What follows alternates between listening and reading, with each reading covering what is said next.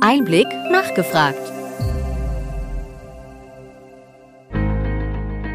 Willkommen bei Einblick nachgefragt, dem Podcast mit Interviews und Gesprächen zum Gesundheitswesen vom Gesundheitsmanagement der Berlin Chemie. In dieser Folge spricht unsere Reporterin Miriam Bauer mit Peter Salaté über die App Luisa und Patientenportale.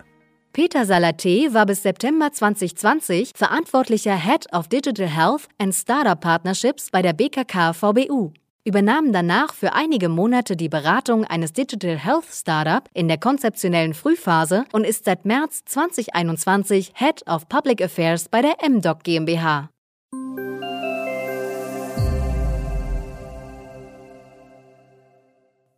Herr Salaté, die App Luisa wurde beim Gesundheitsnetzwerkerkongress in diesem Jahr ausgezeichnet. Wofür steht die App und wer hat sie entwickelt? Die App Luisa steht für Lernen, Orientieren, Unterhalten, Informieren, Stimulieren, Austauschen und ist der Name für die modular aufgebaute App für die Zielgruppe Patientinnen und Patienten mit Krebs und deren Angehörigen. Die App wurde von dem Zentrum für Kinder- und Jugendmedizin an der Universitätsmedizin Essen entwickelt und sie soll während der Behandlung begleiten, sowohl im stationären als auch im häuslichen Umfeld. Dabei werden viele Elemente, Informationen und Services zusammengebracht. Aktuell befinden wir uns in einer ersten Testphase, auf deren Basis die Anwendung permanent weiterentwickelt wird. Hinter der App stehen partnerschaftlich für die Entwicklung einmal die Firma MDoc und dann die Universitätsmedizin Essen mit dem interdisziplinären Team der Kinderklinik um Dr. Oliver Basu und der Stiftung Universitätsmedizin Essen. Die App ermöglicht und gefördert wurde auch durch die Stiftung von Gerd und Susanna Meyer, Darüber hinaus sind weitere Partner beteiligt, wie die Universität Duisburg-Essen mit dem Fachbereich Entertainment Computing, die Lernplattform Simple Club sowie die Stadtbibliothek Essen. Sie sehen, das Team ist groß und vielseitig zusammengestellt. Technisch hinter der App steht die Smart Health Plattform von MDoc und hier werden die Inhalte zusammengeführt, um sie den Patientinnen und Patienten zielgruppengerecht und nutzerfreundlich via Smartphone und Tablet zur Verfügung zu stellen. Die App und der Service ist ein Baustein im Gesamtkonzept des Patientenportals der Universitätsmedizin Essen, das ebenfalls von MDoc bereitgestellt wird.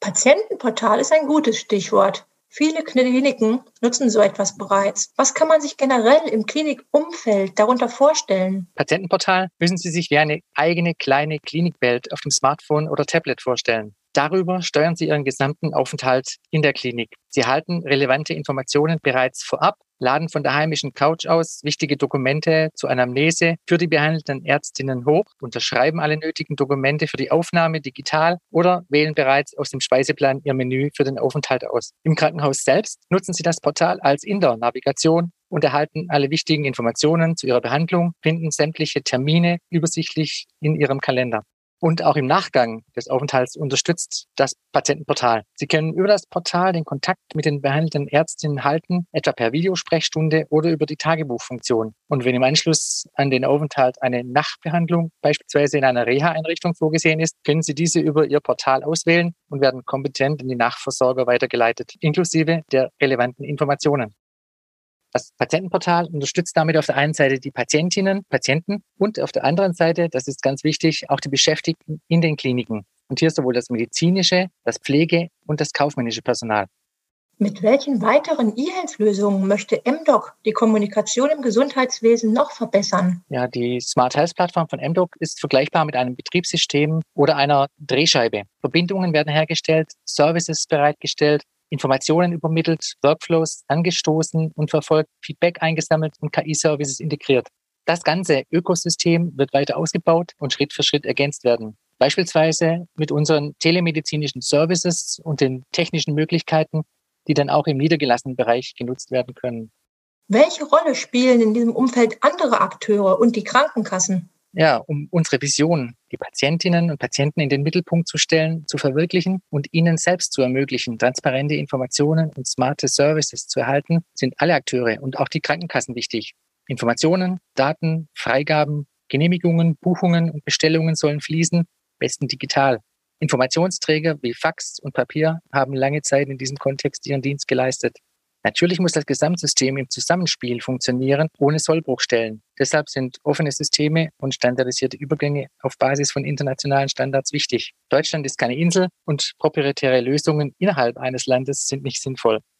Wie sehen Sie die Zukunft der digitalen Gesundheitsversorgung in den kommenden, sagen wir, drei bis fünf Jahren? Wird es herausragende Veränderungen geben?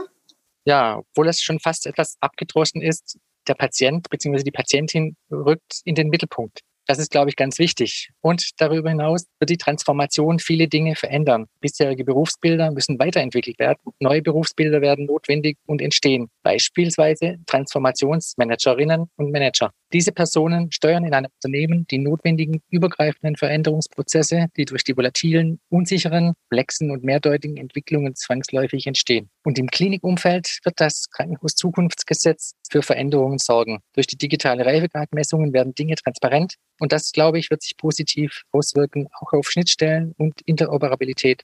Damit wird das KZG bestimmt auch ein Treiber für weitere Anwendungen und für die Nutzung der TI sein, bis hin zur elektronischen Patientenakte.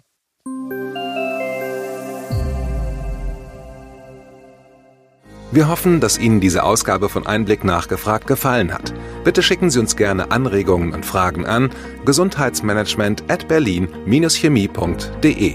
Wir empfehlen Ihnen für den schnellen Überblick der Trends im Gesundheitswesen unseren wöchentlichen Einblick-Podcast sowie unseren Einblick-Newsletter.